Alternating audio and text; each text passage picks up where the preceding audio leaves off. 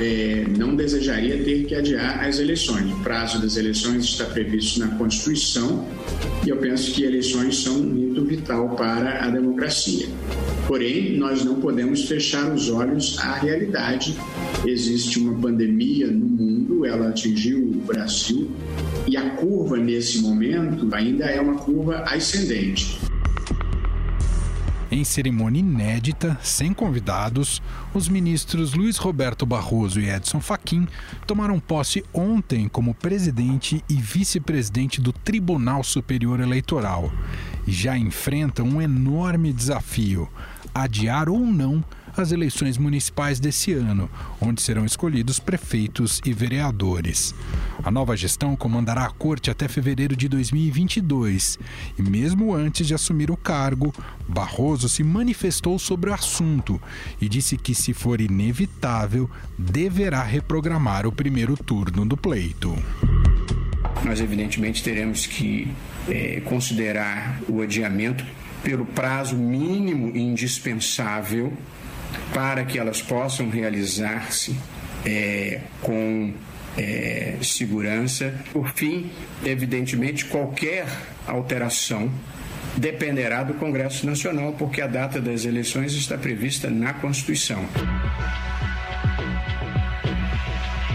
Presidente do TSE também descartou a hipótese de se fazer eleição municipal junto com a eleição nacional em 2022, o que exigiria a prorrogação por dois anos dos mandatos dos atuais prefeitos e vereadores. Quem também é contra essa ideia é o presidente da Câmara dos Deputados, Rodrigo Maia o adiamento da eleição sem prorrogação de mandato. Isso eu vi ontem na discussão com os líderes, que é uma posição quase de unanimidade. A maioria dos parlamentares entende que podemos ter o adiamento, mas não devemos ter a prorrogação de nenhum mandato. Essa proposta foi apresentada por um grupo de 28 senadores. A justificativa é de que os prazos eleitorais não conseguirão ser cumpridos sem colocar em risco eleitores, candidatos e a população em geral. O presidente do Congresso Nacional, senador Davi Alcolumbre, já informou sobre a criação de um grupo de trabalho composto por deputados e senadores para discutir o assunto. Esse ambiente de debate para essa discussão mesmo aprofundada de todas as causas, consequências, preocupações que a gente tem que ter nesse momento. Uma das propostas prevê adiar a primeira etapa para 15 de novembro e deixar o segundo turno para o início de dezembro.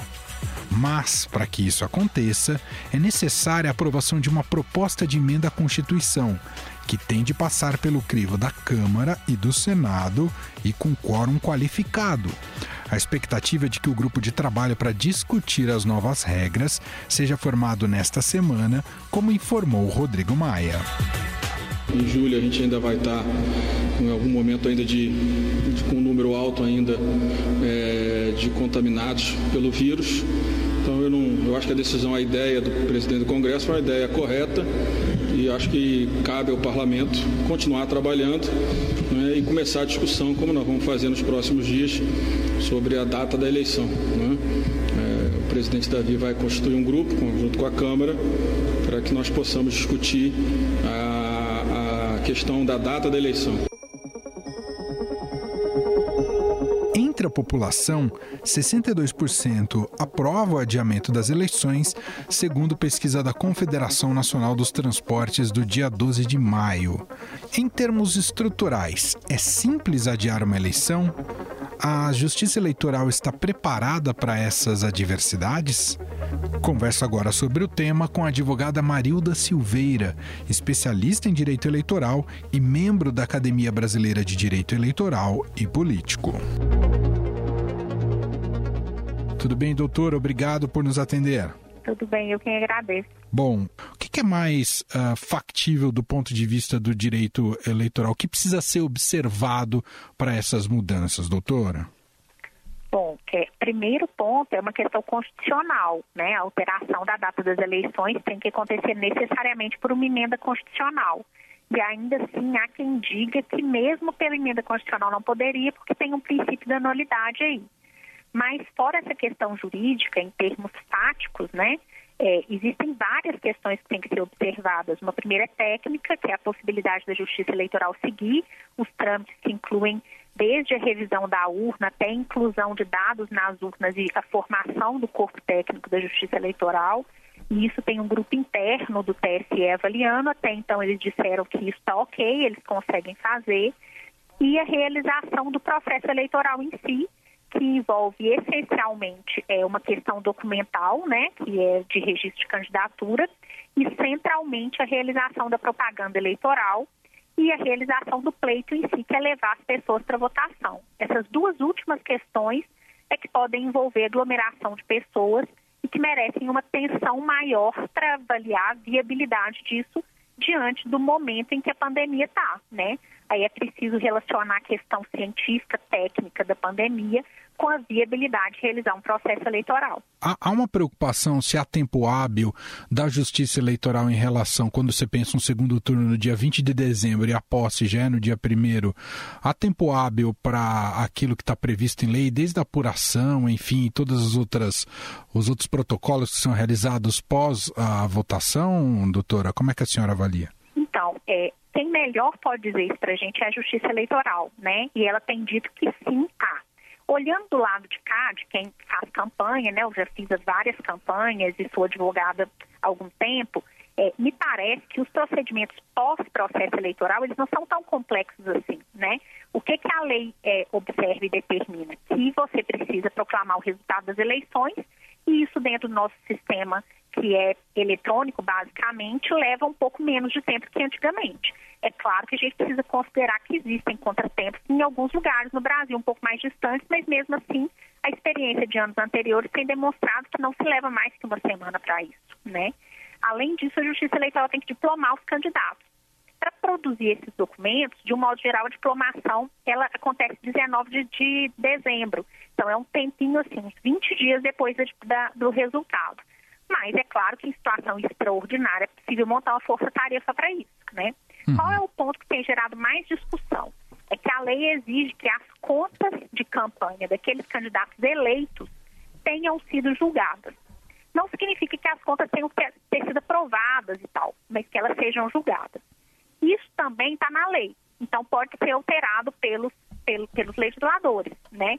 Mas ainda assim que não fosse, a própria Justiça Eleitoral ela já tem precedentes flexibilizando isso. Doutora, imaginando um cenário mais complexo, que é um cenário em que a pandemia uh, acaba se, acabe se estendendo por mais tempo no Brasil e, e, e, e se perceba que a solução seja prorrogar, colocar as eleições só para o ano que vem.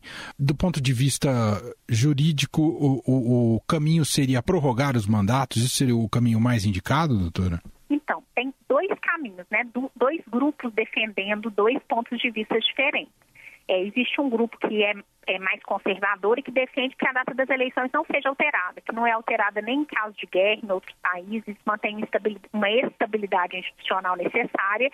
Então, que quando a Constituição coloca a periodicidade dos mandatos, que isso não fosse modificado de forma alguma. É, eu te confesso que não sou tão tão radical assim, né? Não sou tão conservadora assim. Uhum. Me parece que o que a Constituição diz nas cláusulas pétreas é que a gente tem que se vincular à periodicidade do voto e à viabilidade do voto. Então, o que aconteceria no caso como esse? A gente tem aqui duas questões, né? A primeira, viabilizar o voto.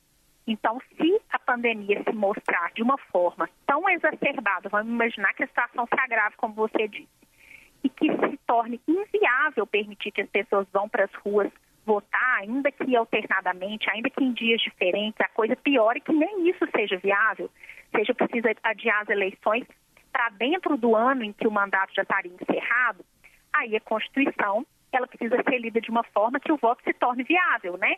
Porque, de um outro lado, ela diz que a gente tem que respeitar a periodicidade do mandato. E a periodicidade do mandato, quem dá é o eleitor. Ele já deu quatro anos. Eu não posso violar isso. Uhum. Aí você vai me falar, se a Constituição impede de violar a periodicidade do voto que o eleitor deu, como é que então eu vou prorrogar mandato? Ora, a Constituição, ela só permite excepcionar essa regra com outra de igual estatura, que é a de viabilidade do voto. Então, eu poderia prorrogar o mandato? Poderia, desde que seja só pelo tempo necessário para viabilizar o voto. Então, eu não posso, por exemplo, fazer uma emenda constitucional, na minha visão, e sei que tem PEC para isso, para prorrogar o mandato para dois anos, hum. para unificar as eleições lá na frente. Porque aí eu estaria violando a Constituição. Eu não estou prorrogando só pelo tempo necessário para viabilizar o exercício do voto. Há possibilidade de ter mais de um dia de votação, de um primeiro turno, a senhora falou em dias alternados, para diminuir a, as aglomerações. Isso é viável do ponto de vista da justiça eleitoral, doutora? Não há nada que impeça que isso aconteça. Assim, na verdade, a lei é quem estabelece, né, e a Constituição, como eu disse lá o dia da votação, que essa alteração seja feita. Então, a gente, quando alterar a Constituição, né, o Congresso, quando fizer essa votação, se ele disser, olha, agora a eleição diante dessa pandemia, eles podem colocar uma regra de transição na Constituição para isso valer só para agora, inclusive, uhum. ela vai acontecer durante cinco dias. E aí a lei vai estabelecer critérios para isso. Isso, inclusive, está sendo estudado como uma possibilidade. Foi estudado pela Bradep, que é essa é a Academia Brasileira de Direito Eleitoral e Político. Tem alguns autores que estão apontando essa alternativa. Em alguns países isso acontece. Nos Estados Unidos é assim, né? Porque você, se mantiver, ah, se a gente mantiver o processo eleitoral em um único dia, isso inviabiliza a, a, a ausência de aglomeração. Porque se você fizer a conta do tempo que cada pessoa demora para votar na urna eletrônica do número de sessões e da quantidade de gente que precisa votar em cada sessão, é impossível que as pessoas não se aglomerem, uhum. né? Doutora, a gente falou um pouco sobre o, o que mudaria num cenário pós-dia da votação, né, que a senhora falou que aparentemente há sim tempo hábil até a, a posse, né, para que se cumpram todos os protocolos. Em relação, caso mude, caso altere a data das eleições, como com essa possibilidade de ir para dezembro, em relação a todos os protocolos pré-eleição, campanha, registro de candidaturas, isso é só, é, digamos, empurrar o calendário dois meses para frente? Funciona, funcionaria simplesmente assim ou há outras implicações, doutor? Não. Na verdade, cada item do calendário eleitoral é diferente um do outro. Alguns itens do calendário, eles são referenciais. O que, isso quer dizer? A lei só fala X dias ou X meses antes das eleições. Então, por exemplo, filiação partidária, seis meses antes das eleições. Domicílio eleitoral, seis meses antes das eleições. Uma conduta vedada de proibição de propaganda é, institucional, três meses antes das eleições. Como eles são referenciais, se eu mudar a data da eleição, naturalmente a data também está alterada, né, do calendário. Se eles não mudarem a lei junto com essa reforma que vem aí para mudar a data das eleições, que é o que provavelmente vai acontecer. Esses prazos referenciais vão continuar referenciais. Outras datas não são referenciais. Por exemplo, registro de candidatura. Está escrito lá na lei que o registro é dia 15 de agosto. Então, se não alterarem essa data na lei, o registro dos candidatos continua 15 de agosto. Propaganda eleitoral na lei também não é referencial, está escrito que começa dia 16 de agosto. Então, se não mudar, começa 16 de agosto. Vai ser preciso sentar para olhar com muito cuidado que é preciso alterar junto com a data das eleições. Há sempre o risco de, em caso de mudanças, imagino que esse seja outra Outra grande angústia da justiça eleitoral e dos técnicos é que qualquer mudança pode judicializar demais o processo, não é? Muita gente se sentir prejudicada né, nessa história, não é, doutora? Pois é, tem tanta, tanta questão envolvida nisso. É, e uma das preocupações é que, veja, nesse momento de pandemia, o Supremo decidiu que a competência para regulamentar o acesso das pessoas aos serviços públicos e o funcionamento das atividades comerciais é dos prefeitos e dos governadores, né? Uhum. Na ponta, os prefeitos que estão realizando, eh, que estão regulamentando isso. E os prefeitos, muitos deles, serão concorrentes à reeleição. E aí o que acontece é que, se a pandemia se estender e se esse processo continuar como está, esses prefeitos que estão sentados na cadeira continuarão com esses poderes. Como que a gente vai compatibilizar o poder de alguém que concorre, poder regulamentar o acesso das pessoas ao espaço público, com a necessidade de o outro candidato acessar também esse espaço para realizar uma campanha. Né? Uau. Né? Então, existe um desequilíbrio aqui. Vamos imaginar uma situação em que no dia da eleição tenha barreira sanitária em algum lugar. Ah, o Código Eleitoral não permite nem se prender alguém no dia da eleição, para não impedir ninguém de exercer o, direito, exercer o direito do voto, a não ser em flagrante como você vai impedir que um prefeito de uma cidade impeça os cidadãos de passar na barreira sanitária para ir votar em outra cidade? Então, isso tudo vai ter que ser pensado, né? Tem muita insegurança mesmo e muitas questões jurídicas envolvidas. Muito bom. Ouvimos a advogada Marilda Silveira, especialista em direito eleitoral, membro da Academia Brasileira de Direito Eleitoral e Político, gentilmente apresentando para a gente esse panorama jurídico em relação às eleições deste ano, eleições municipais, caso haja mudanças. Doutora, muito obrigado aqui pela entrevista. Até uma próxima. Imagina, eu quem agradeço até. Na Bolívia e em outros 60 países pelo mundo, as eleições foram adiadas. Na França, o primeiro turno das eleições municipais, realizadas em março, tiveram um alto índice de abstenção e, com isso, houve o cancelamento do segundo turno, que só deve acontecer em 28 de junho. Nos Estados Unidos, a eleição presidencial está mantida, por enquanto, para novembro. Afinal, como o adiamento das eleições podem influenciar nas escolhas dos brasileiros? Qual papel a pandemia terá no pleito? Quem conversa conosco sobre este assunto é o cientista político e professor da Unesp, Bruno Silva. Tudo bem, professor? Como vai? Obrigado por nos atender. Olá, Emanuel, e a todos os queridos ouvintes. É sempre uma alegria conversar com você nesse espaço tão bacana do Estadão Notícias. O impacto da pandemia na agenda política, né? nas propostas que serão apresentadas pelos candidatos e também o quanto ele mexe no jogo político, né? na distribuição de forças. Há um enfraquecimento muito grande do governo federal, da figura do Jair Bolsonaro. A gente pode dizer que com a pandemia é, torna mais difícil quem seja de um campo muito ligado uh, ao, ao, presidente Jair Bolsonaro e, e, e até ampliando um pouquinho, se, a, se as eleições ficarem mais distantes, cria talvez janelas de possibilidade até de reversão para esse campo que a gente pode identificar como um campo de direita, extrema direita.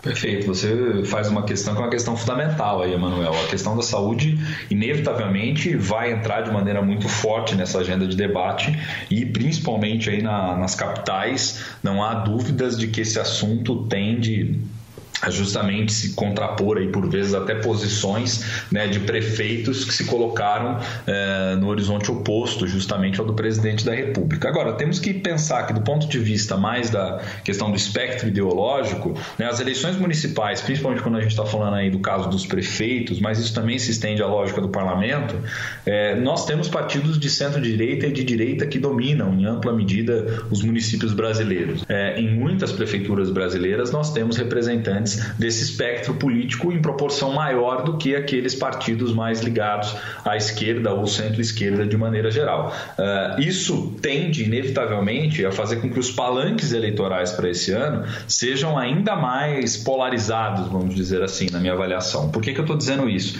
Porque você vai ter ainda a pandemia muito fresca na cabeça das pessoas, a depender do quanto se estenda os seus efeitos, é, sobretudo na saúde, aí, na quantidade de pessoas infectadas, a quantidade de pessoas pessoas mortas, infelizmente. É, os prefeitos já vêm sentindo isso de maneira muito pesada, porque tiveram que dar respostas muito incisivas e tiveram que se contrapor de maneira muito clara em relação ao governo federal. Isso, por um lado, né, no, no prazo imediato, foi uma medida correta a favor da questão do isolamento social, para justamente não colapsar o sistema de saúde, mas pensando do ponto de vista eleitoral e político, a, a, num prazo um pouco mais amplo, pode trazer prejuízos porque abre margem justamente para que os opositores venham a questionar uma série de medidas que são tomadas agora, como, por exemplo, o impacto na economia, no comércio local, é, como, por exemplo, a maneira como as contas públicas foram organizadas, foram gestadas né, nesse momento da pandemia, né, o que, que foi feito, os próprios parlamentos, né, infelizmente a gente viu que algumas,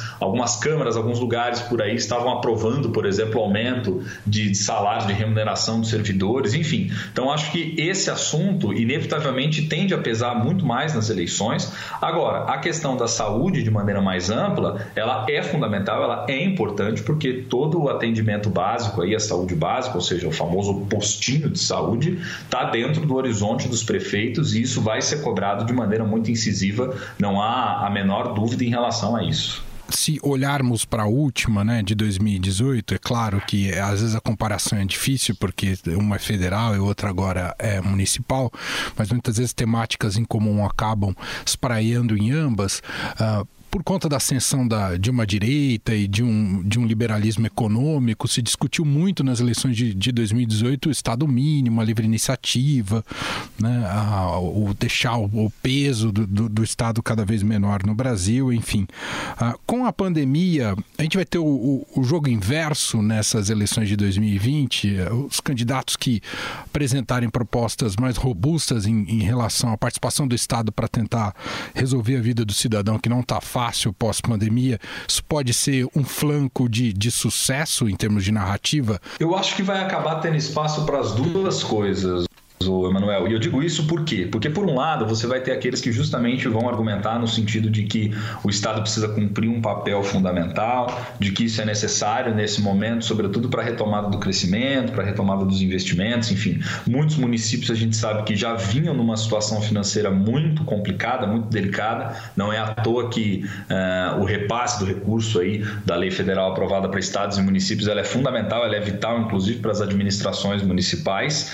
É, e que essas administrações inevitavelmente têm aí custos cada vez mais elevados. Então, na pauta, talvez esteja aí justamente essa necessidade dos municípios em ter que gastar mais no momento em que tem que arrecadar, em que conseguem arrecadar menos, né? Então, isso talvez possa servir como elemento de conscientização, basicamente mostrando que as políticas públicas financiadas pelo Estado são fundamentais para a vida da população. Mas também pode abrir margem muito para a questão justamente da corrupção, que é um tema que não saiu de pauta ainda da sociedade brasileira. E nós sabemos que, devido aí às decretações dos estados de calamidade, principalmente, há muitas prefeituras, né, vamos dizer assim, colocando os pés pelas mãos, enfim, trocando os pés pelas mãos, né? Há muito prefeito aí que tem feito justamente gastos excessivos, enfim, na tentativa ou no desespero, por vezes, aí de fazer uma compra né, de, de respiradores, em conseguir equipamentos, né, e tudo mais, acabam aí, por vezes, aproveitando desse momento em que você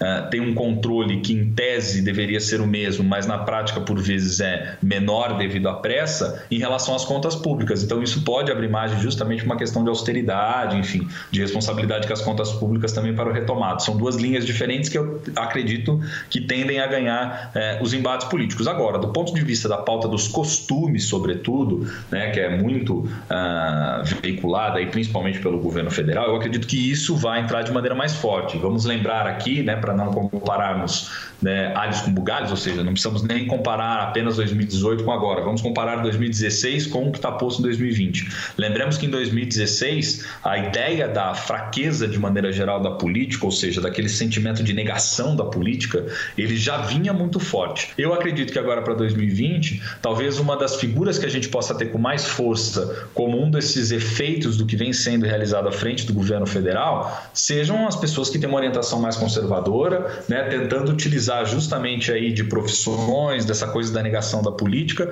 para dizer que vem justamente para resolver o problema. Então, não seria incomum se nós tivéssemos um aumento na quantidade é, de militares disputando eleições, é, se nós tivermos um aumento de pastores, por exemplo, disputando as eleições, dessas figuras justamente que se identificam muito mais com esse horizonte da pauta dos costumes, Emanuel. Muito bem. Nós ouvimos o cientista político Bruno Silva, professor temporário de política da Unesp, gentilmente analisando aqui com a gente as eleições de dois, aparentemente de 2020. Vamos aguardar as próximas decisões. Obrigado, Bruno. Agir Emanuel, eu que agradeço. Um grande abraço para você e para todos os nossos queridos ouvintes.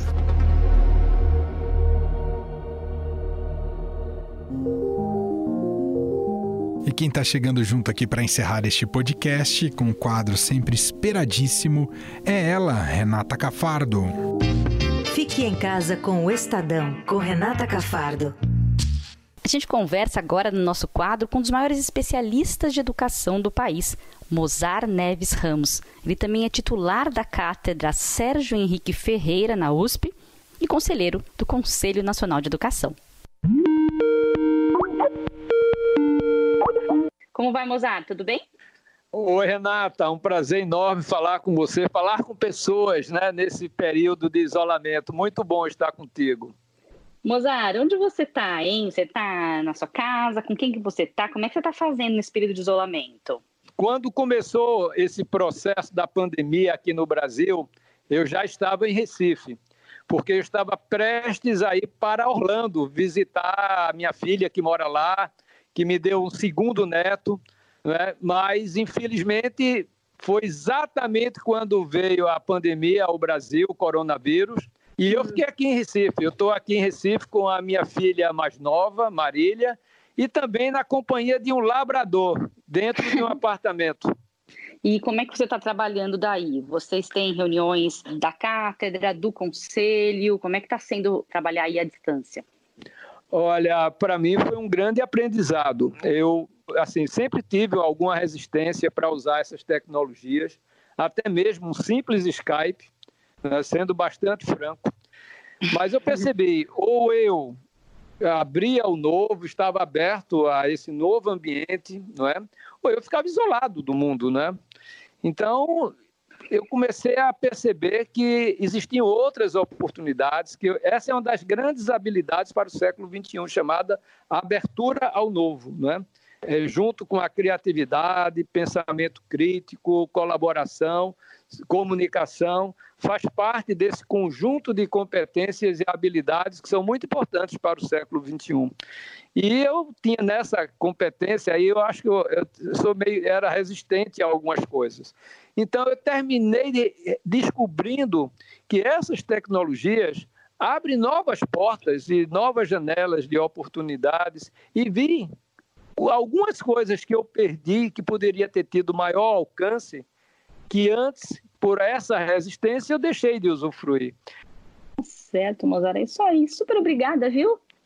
Obrigado, ah, obrigado digo eu, pela oportunidade, Renata, de conversar com você. Obrigadão mesmo, viu? Fica bem obrigado, aí. Obrigado, Renata. Um beijo no seu Tchau. netinho novo. Oh, obrigado. Tchau.